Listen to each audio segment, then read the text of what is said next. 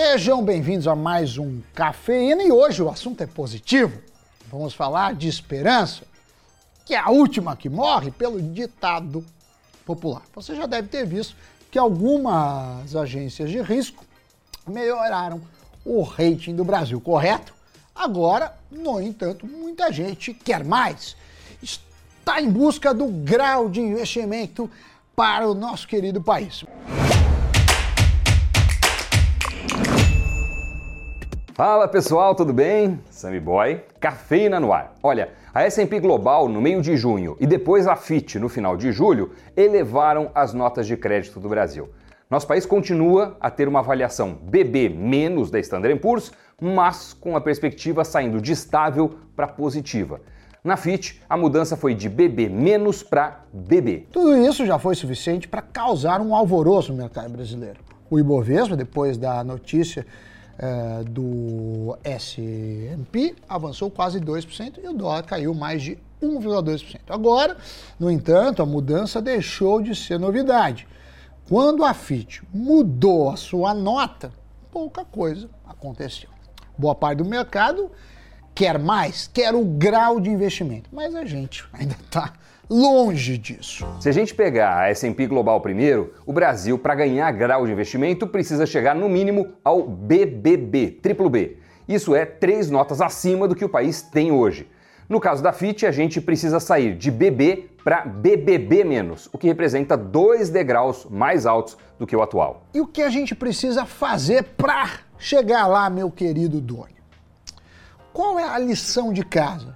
Para entender podemos pegar os argumentos usados pelas próprias agências nos relatórios recentes que melhoraram nossas notas. Basicamente, os principais fatores apontados uh, foram o crescimento da economia, né, o PIB, uma maior organização da política fiscal e da monetária. Os ratings se tratam basicamente de avaliações da capacidade do país de honrar ou não as suas dívidas. Eles olham, entre outros elementos, o que está entrando nos cofres do governo, se a economia está crescendo e o que está saindo, ou seja, os gastos públicos.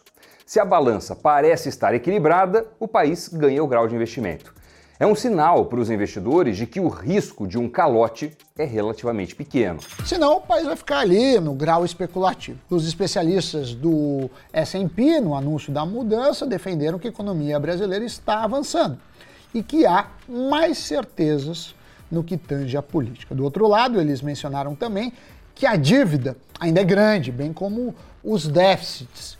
E com isso, há uma certa incapacidade do Brasil para lidar com suas deficiências econômicas. Para a gente ganhar grau de investimento, isso provavelmente tem que mudar. A posição atual das casas de rating é meio que, ok, vemos melhora, mas ainda não está tudo bem. A FIT cita do lado positivo a reforma da Previdência e autonomia do Banco Central, implementadas no último governo, e também o arcabouço fiscal e a reforma tributária já nesse governo de agora. A casa, no entanto, pondera que o atual governo do presidente Lula pode se afastar da agenda econômica liberal. Nós já vimos, por exemplo, o nosso atual presidente atacando o Banco Central, que é um dos pontos positivos, que inclusive levaram as reavaliações do rating. Essas coisas, obviamente, é, ligam o sinal de alerta. Voltando ao lado positivo, a agência de risco enxerga contrapesos institucionais a possíveis mudanças drásticas do governo, bem como um certo pragmatismo do atual presidente a casa, por fim, revisou sua expectativa para o crescimento da economia brasileira de 0,7% para 2,3% neste ano. E você está vendo aí na tela mais alguns pontos que foram destacados pela agência também. Temos essa balança. Para ela pender para o lado positivo, a gente precisa que a economia brasileira cresça e que tenhamos uma dívida e um gasto controlados.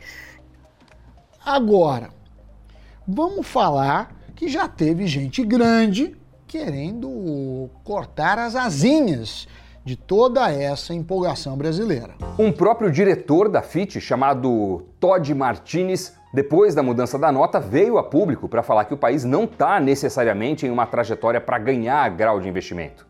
Ele diz que agora irá acompanhar o progresso das reformas fiscais e tributárias. Ele, pelo menos, se mostrou aliviado que alguns retrocessos apontados no começo do ano não saíram do papel, caso da mudança da meta da inflação ou na própria presidência do Banco Central. O diretor, inclusive, elogiou a forma como as autoridades monetárias brasileiras agiram no controle da inflação. Enfim, por enquanto, a nossa perspectiva é estável e deve ser difícil a gente conseguir uma nova mudança nos próximos 12 meses.